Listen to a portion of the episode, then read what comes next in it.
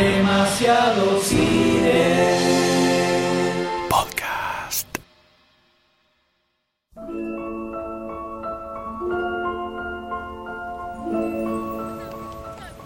Las calles de Múnich eran increíbles. La ciudad estaba en pleno crecimiento y había tenido una renovación espectacular.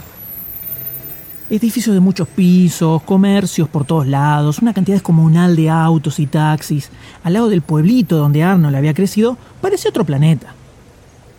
Ese día, Arnold salió a la calle enfocado en llamar la atención de la gente. Quería hacerse más conocido y encerrado en un gimnasio no lo iba a lograr. Así que enfiló para una de las avenidas principales en plena hora pico. Estaba repleto de gente. Y enseguida empezó a llevarse todas las miradas. Caminaba súper tranquilo, sonriendo, con toda su carisma, y todo el mundo lo miraba, asombrados por esa mole muscular que iba dando pasos agigantados, vistiendo solamente su shortcito de competición. Iba mostrando su cuerpo descomunal prácticamente desnudo y en pleno invierno alemán. Todo sea por hacerse más conocido.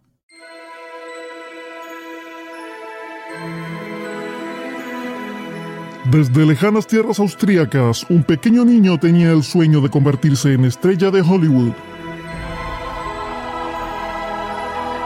Pero para llegar allí tuvo que atravesar enormes aventuras repletas de peligro, emoción y muchos músculos aceitados. M. Goldstein, Sayus y Dr. D revelarán todos los secretos del origen de greatest, Arnold Schwarzenegger.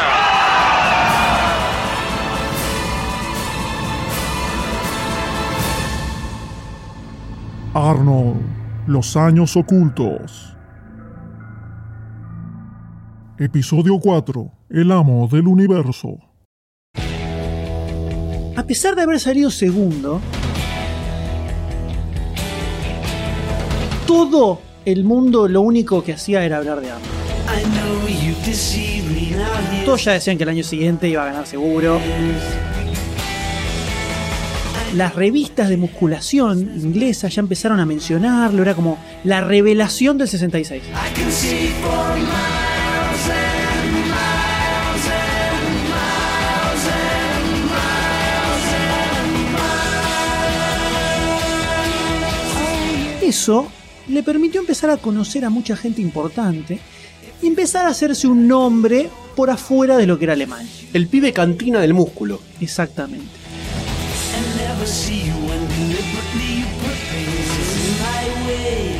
Tres meses después de la competencia, Wack Bennett, que era uno de los jueces de ese Mr. Universe, y su esposa Diane lo invitaron un par de semanas para que volviera a Londres para hacer unas sesiones de entrenamiento especiales, para que fuera otra gente, como una especie de exhibición. Había picado fuerte Arnold.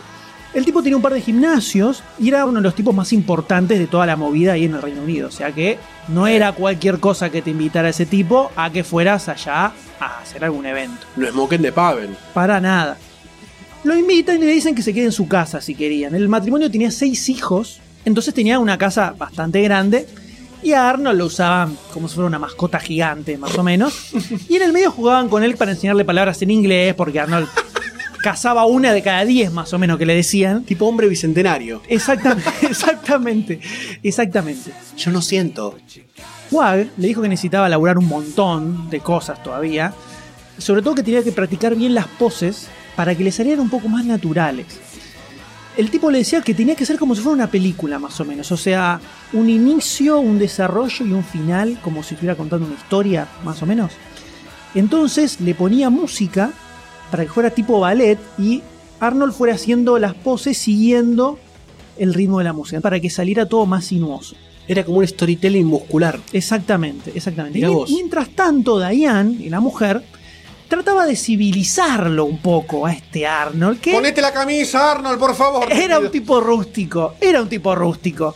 Entonces la mina por momento pensaba que, no sé, que lo criaron lobos en el medio de la- del bosque, pensaba. Lobos no nazis. Entonces le explicaba cómo sentarse en la mesa, cómo agarrar bien los cubiertos, cómo levantar la mesa después de que terminaba de comer, cosas básicas, cosas básicas. Incluso le explicó que después de una competencia, cuando se iba, no se podía rajar así enseguida, porque si había gente que lo había ido a ver, tenía que quedarse un rato, sacar de fotos, firmar autógrafos. Entonces ahí es la primera vez que Arnold empieza a pensar que ah, a lo mejor puedo tener fans yo, o sea, como que había gente que de repente lo empezaba a ir a ver a él. Y él tenía que, que ocuparse también de esa gente. Fomentando cada vez más la carrera del ego de Arnold Schwarzenegger. ¿no? Exactamente. Well, here's a poke at you. You're gonna choke on it too. You're gonna lose that smile because of the while.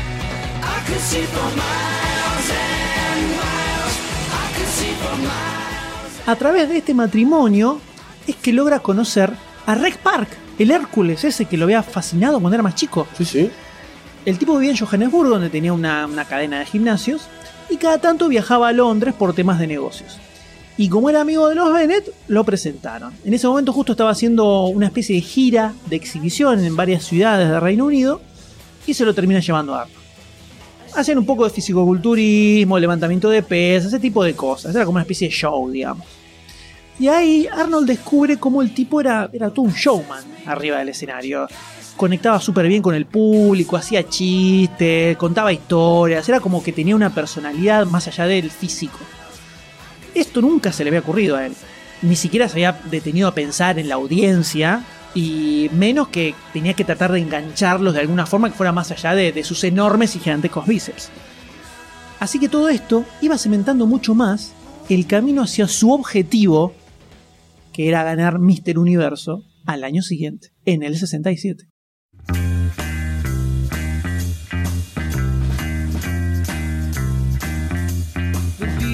The.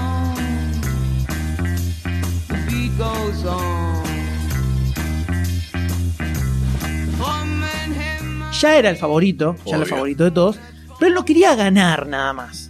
Él se había quedado con, con una vena muy muy grande del año anterior. Así que él quería destrozarla, quería asesinar a todos los competidores. Él quería ser el más grosso y el más zarpado de todos, ¿entendés, Goldstein? I'll be back. I'll be back.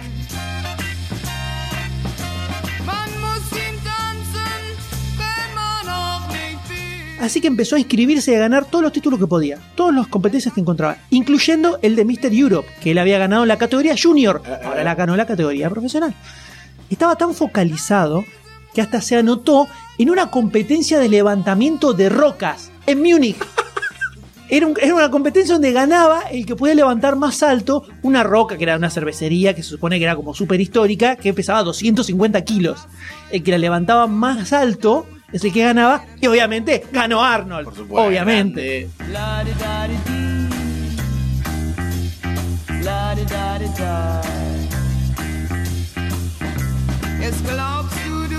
Esto iba sumando toda una rutina de nutrición, de comida, de vitaminas, todo que había diseñado con Bennett en Londres. Papota, M, papota. Claro, entonces, por ejemplo, una de las bebidas más importantes que tomaba todos los días era una mezcla de leche, huevos crudos y levadura. Tranqui. Levadura. Si lo había dado. Putzinger, el, el licuado este. No. Te lo mando por mail. Era tan nauseabundo que cuando Busek probó un poquitito, al toque lo escupió, vomitó y se quedó, se, se sintió mal durante todo el día. Arnold se clavaba uno de estos todos los días para arrancar su rutina. Y también en esa época estaba el tema de los esteroides, que era algo que no se, no se hablaba así a viva voz, pero todos los campeones igual lo usaban, entonces él no iba a ser menos que los tipos más grosos con los que después se tenían que enfrentar. No estaba prohibido igual todavía en esa época, ni en la competencia, ni en ningún lado. Así que era cuestión de ir a un médico, le decía, mira, quiero algo para, para crecer en masa muscular. Listo, te da una inyección y le dabas duro y ya está. Todo esto hizo que en septiembre de 1967 viajara nuevamente a Londres con 5 kilos extra de puro músculo, Qué lindo. puro músculo, Dámelo todo en la cara. para volver a competir en Mister Universo.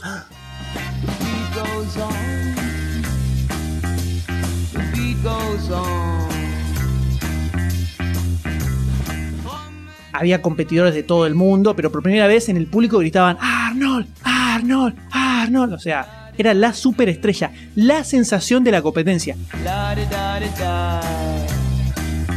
Esta vez, por supuesto, dominó totalmente.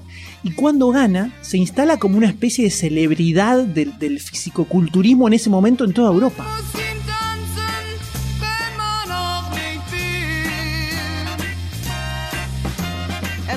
El problema que tenía era que el, el fisicoculturismo todavía era super under, incluso en, en todo el resto del continente.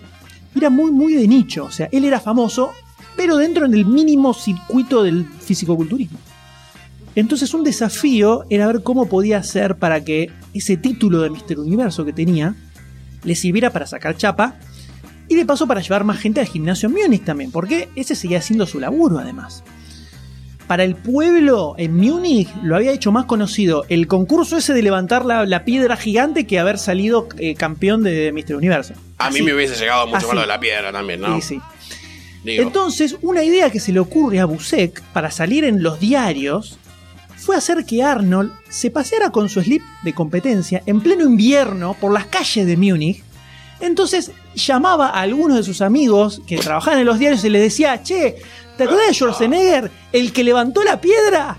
Bueno, se está paseando en Tarlipes por la calle. Entonces al día siguiente iba gente, sacaba fotos y le hacían una mini entrevista. Entonces salió en varios diarios Mister Universo, se pasea desnudo. Hay fotos de esto, señores. un Hay genio, fotos de un esto. genio de la propaganda muscular. Genio. Pero todo eso no era suficiente para lograr el objetivo de todo esto, su gran sueño que era llegar a América.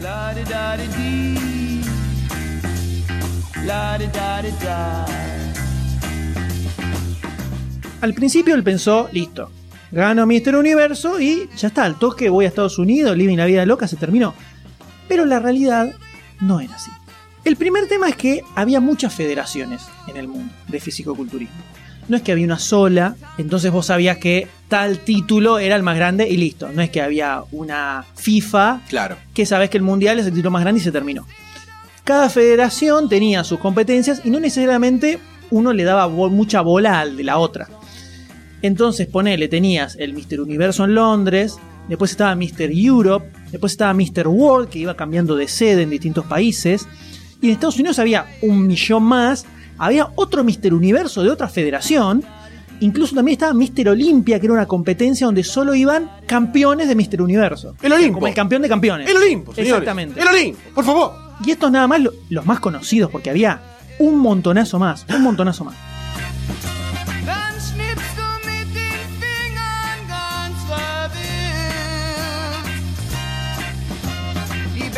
Y además, la mayoría de los tipos grosos, esos que, que se hicieron famosos, que eran los referentes de Arnold, no se convirtieron en estrellas porque ganaron un solo título. Rec Park, por ejemplo, el zarpado, había ganado tres veces Mister Universo en 10 años. Tres veces. Bueno. Arnold le había ganado una sola vez y encima había sido en la categoría de amateur. Porque la primera vez que competís, competís como amateur y después recién te habilitan para competir en la categoría profesional. El título posta de Mister Universo era ese, no el que había ganado él. Obvio. Así que si de verdad quería convertirse en el más grande y cumplir ese sueño maravilloso de viajar a Estados Unidos, iba a tener que ponerse las pilas, grosso. Sí, iba a tener que poner las Estos pilas. músculos quieren Duracell. Nada de joda, nada de hacer viajes todo el tiempo, cortarlo un poco con las minitas. La prioridad era entrenar por lo menos 4 o 5 horas por día, 6 días a la semana, porque el domingo tenía que descansar.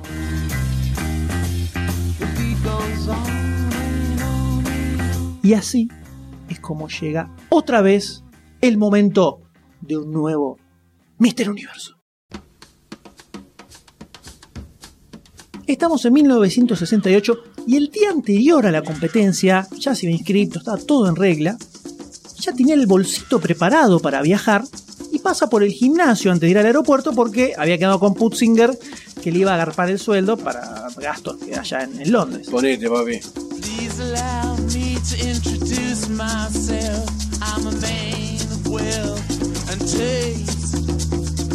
Llega, lo saluda, ¿cómo andás? Y Putzinger le dice, acá tengo la guita, ¿eh? pero antes de dártela, toma esto acá. Saca un papel y una lapicera y se la pone adelante en una mesita. Le dice, firmame esto primero y después te doy la plata. Arnold levanta esa hoja, se pone a leer y era un contrato Nah. que lo nombraba a él como su agente y le garantizaba un porcentaje de todo lo que ganara futuro. Vos me estás Venga. Después de hacerle el cucharita cucharón en el sillón, Todo. le Después pide de- contrato. después de garcarlo la primera vez que viajara a Mr. Universo, después de todo eso, además le hace esto. Era el sueldo de él lo que le tenía que dar, no le estaba regalando nada. Entonces Arnold se queda como congelado, si no podía creer eso. El tipo estaba loco.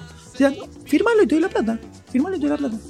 Arnold le dice que se meta la guita en el bolsillo, no le importa nada, agarra y se va con lo poco que tenía en el bolsillo, se va. Todo un revolucionario, Arnold, ¿eh? Todo Se un va, no le importa nada, no importa nada. Arnold, conducción. lo llama Busek, se lo cuenta, y el capo de Albert se entera de lo que había pasado, lo va, lo va- engancha en el aeropuerto antes de subirse al avión y le tira algo de guita que tenía para gastos mínimos en Londres. Se estaba yendo a otro país. Por más Busek en la vida. Absolutamente, absolutamente. Ojalá todos tuvieran un Busek como el que tuvo Arnold. Sí, señor, want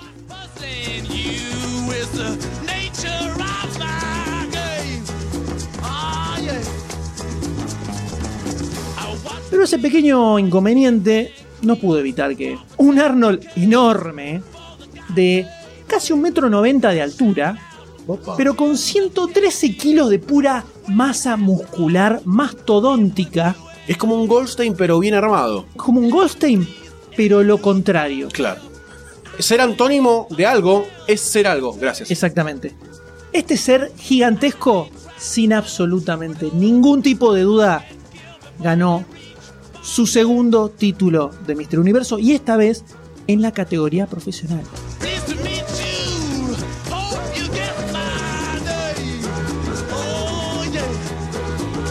Todas, todas las revistas de musculación de Europa tenían una foto de Arnold en la tapa. Todas. Era la nueva sensación absoluta del circuito. Era lo más grande que había en toda Europa sobre fisicoculturismo. Arnold Schwarzenegger, señor. La era Arnold se empezaba a materializar. hermano. Completamente, completamente. Pero la sorpresa más grande estuvo cuando llegó a la habitación del hotel y se encontró con un telegrama que decía: Felicitaciones por tu victoria. Sos la nueva sensación, te vas a convertir en el más grande de todos los tiempos. Era un mensaje de Joe Wider y lo invitaba a viajar a Estados Unidos No. con todos los gastos pagos para competir en el Mister Universo que organizaba su propia federación. Me jodés, M. Oh,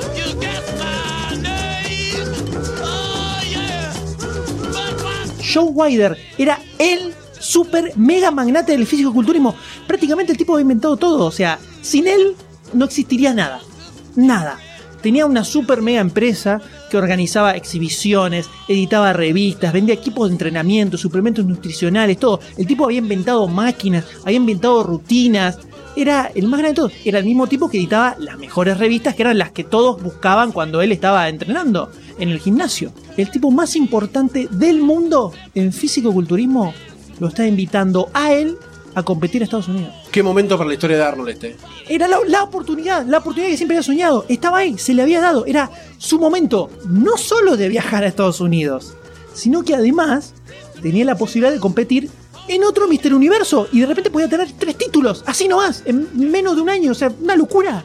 Esto era una locura. Pero ¿cómo pasamos del tanque embarrado a estar con tres títulos en Mister Universo? Yo no lo puedo creer. Esto es terrible, esto es terrible. Un tipo que laburaba con Wider, que estaba ahí en Londres en ese momento, se contacta con Arnold, le da el pasaje de avión, pero había un pequeño temita, que era que Arnold no tenía visa para Estados Unidos. Eh, eh, eh. Y estaban medio jugados con los tiempos, porque ahí nomás ya se venía la competencia en dos semanas.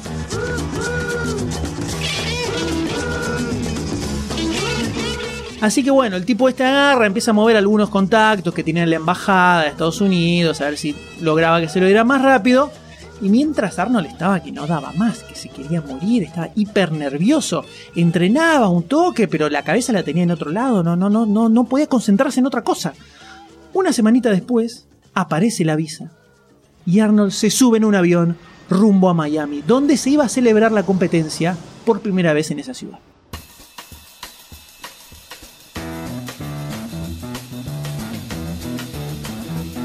En el medio hace una escala en Nueva York y ve la Estatua de la Libertad, pasa por arriba de la ciudad con todos los rascacielos gigantes, no lo podía creer, no podía creer que estaba llegando a la Tierra Prometida.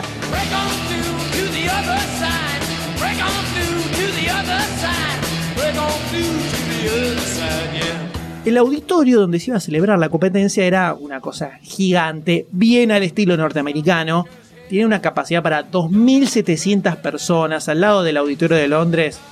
Era un chiste el auditorio de Londres al lado de esto. 1500. Ah, 27 lucas, pa. Se había hecho toda una movida previa al evento, había habido algunos cócteles, unas entrevistas, cosas así, pero Arnold había llegado justo, justo para la competencia, así que todo eso se lo perdió.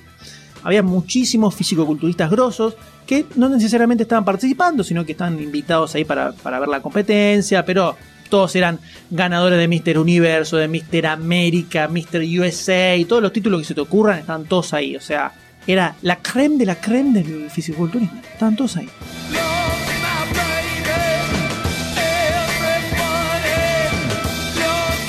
Viene la ronda de preliminares donde se hace la evaluación técnica y se divide en dos, altos y bajos.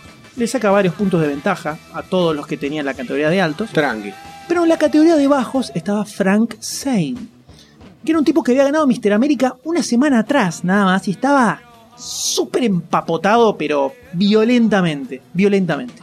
Y Arnold estaba enorme, gigante y hermoso, como en Londres, pero todos esos días que había estado como muy nervioso y no había entrenado súper fuerte, le habían jugado un toquecito en contra, entonces no tenía toda la definición que él quería en ese momento. Así que en esas preliminares, este Zane le sacó unos puntitos de ventaja. Quedó un poquitito arriba. Mm, La vuelta, la vuelta a la esquina. Y encima Arnold estaba más blanco que la nieve y el otro tenía un bronceado californiano espectacular, o sea que había un contraste ahí. Pero no importa, no importa, porque esto seguía. Porque finalmente llega la gran final, que era el evento principal, con el público a la noche, donde estaba todo, ahí se destrozaba todo en ese momento. Y acá ya se sentía mucho mejor, porque el mismo calor de las luces durante el día le habían hecho perder un poco ese exceso que él sentía que no lo marcaba bien, exceso de líquido, entonces se le delineaban mucho mejor todos los músculos. Ahora sí, ahora estaba más seguro, ahora se veía mucho mejor, ahora le iba a dar batalla. La competencia final fue feroz, feroz. Hacían pasar a uno, hacían pasar al otro, los hacían pasar a los dos.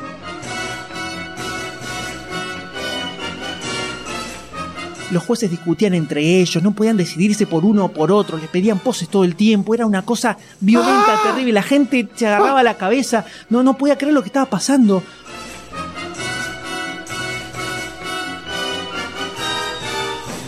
Están bastante tiempo así, todos nerviosos, Arnold no lo podía creer, el otro Zane tampoco, se estaba por definir la competencia ¿Qué pasó, M? y llega el veredicto final. No. Y los jueces dicen... Empate. Empate. Me estás jodiendo. Empate. Empate. ¿Y ahora qué pasaba? Se definía por los puntos de las preliminares. No. Donde Arnold le había quedado abajo. No.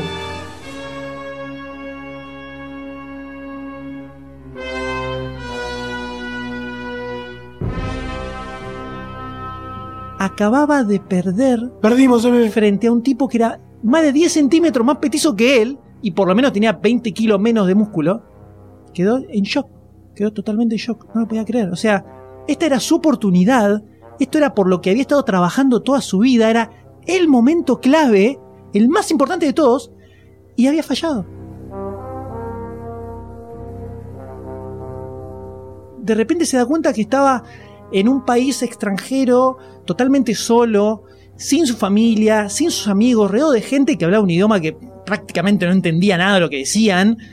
Lo único que tenía era lo poco que se había llevado en su bolso cuando fue a Londres. No tenía un mango. Probablemente no tenía más trabajo en Múnich tampoco. Y además de todo eso, además de todo eso, había perdido. Hello, darkness, my old friend. Joe Wider, el tipo más grosso del mundo, había confiado en él y él le había fallado. Because a vision softly creeping. Esa noche, en su hotel, Arnold se sintió completamente perdido, sin esperanza, sin esperanza.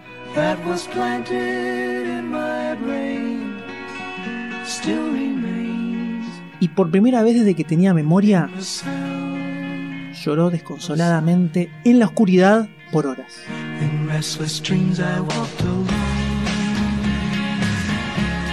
Streets of cobblestone 'Neath the halo of a street lamp.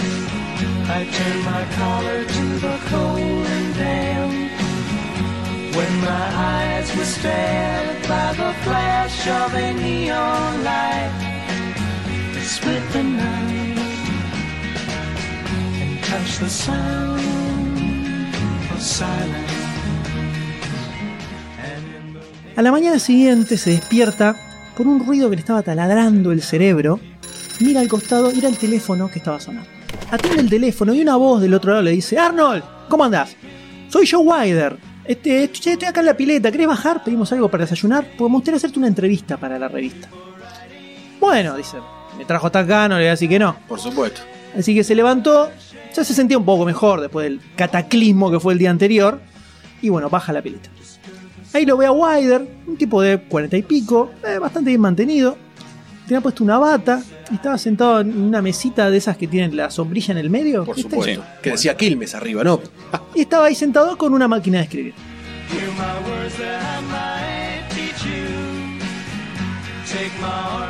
Arnold va, se sienta al lado.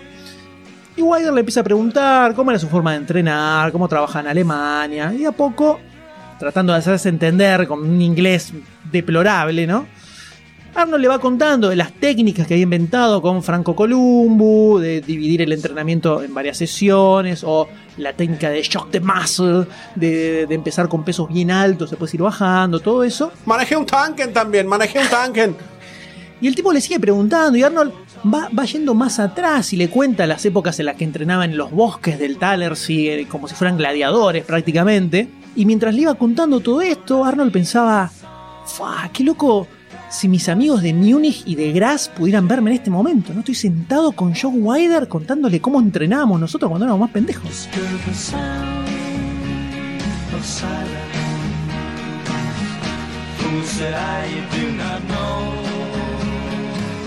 Hablan así durante bastante tiempo, a Arnold le pareció que eran como horas, habían pasado. Y cuando terminan la entrevista, Wider le dice, Arnold, no te vuelvas a Europa. Necesito que te quedes acá. Vamos, fell.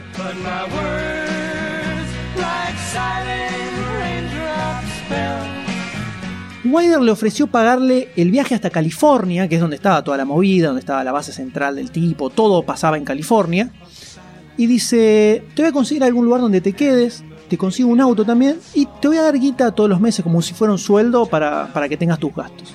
A cambio de que se concentrara en entrenar durante todo el año siguiente, entonces, cuando volvieran a arrancar las competencias otra vez, iba a tener una segunda oportunidad. Y mientras tanto, en sus revistas iban haciendo notas sobre su entrenamiento, como que era la nueva revelación, que se estaba preparando para ser el más grande, y le iba a conseguir algún traductor para que además Arnold pudiera escribir algunas notas también para la revista. Entonces, era un intercambio que le servía a los dos. Y Arnold no lo podía creer. 21 años tenía nada más en este momento. De repente, contra todos sus pronósticos y lo que pensaba que iba a suceder, termina consiguiendo una parte de esa meta que se había planteado cuando era chico, que era llegar a los Estados Unidos. Ahora se lo iba a tener que tomar en serio, como un profesional de verdad. No podía volver a pasarle lo mismo que le había pasado en Miami en ese momento. Y el mismo Joe le dice, mirá, te hace falta mucho trabajo todavía. Sos un tipo grandote y eso está bueno, pero tenés que entrenar mucho más la definición de los músculos, tenés algunas partes del cuerpo que son espectaculares, pero en la espalda y en los abdominales y las piernas sobre todo te falta mucho todavía y tenés que mejorar mucho todas las poses.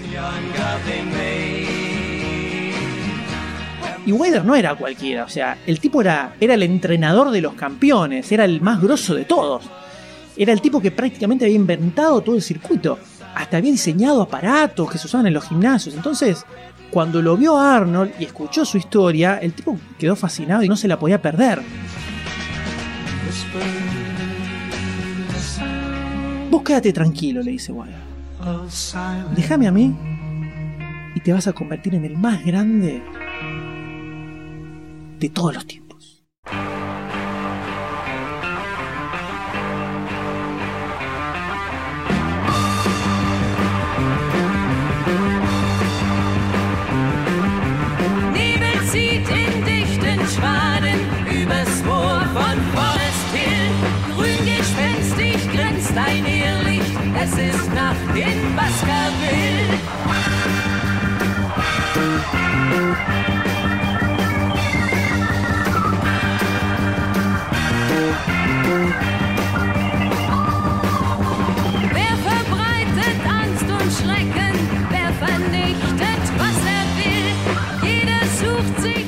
Sich zu ¿Te gusta lo que hacemos y te estás preguntando, ¿cómo puedo hacer para colaborar con toda esta magia?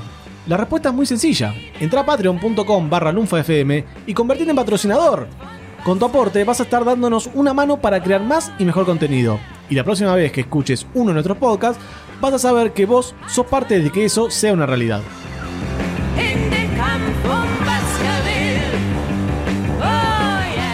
Si no te querés perder ningún episodio, suscríbete a Demasiado Cine en iTunes, iBox, Spotify o en tu aplicación de podcast favorita.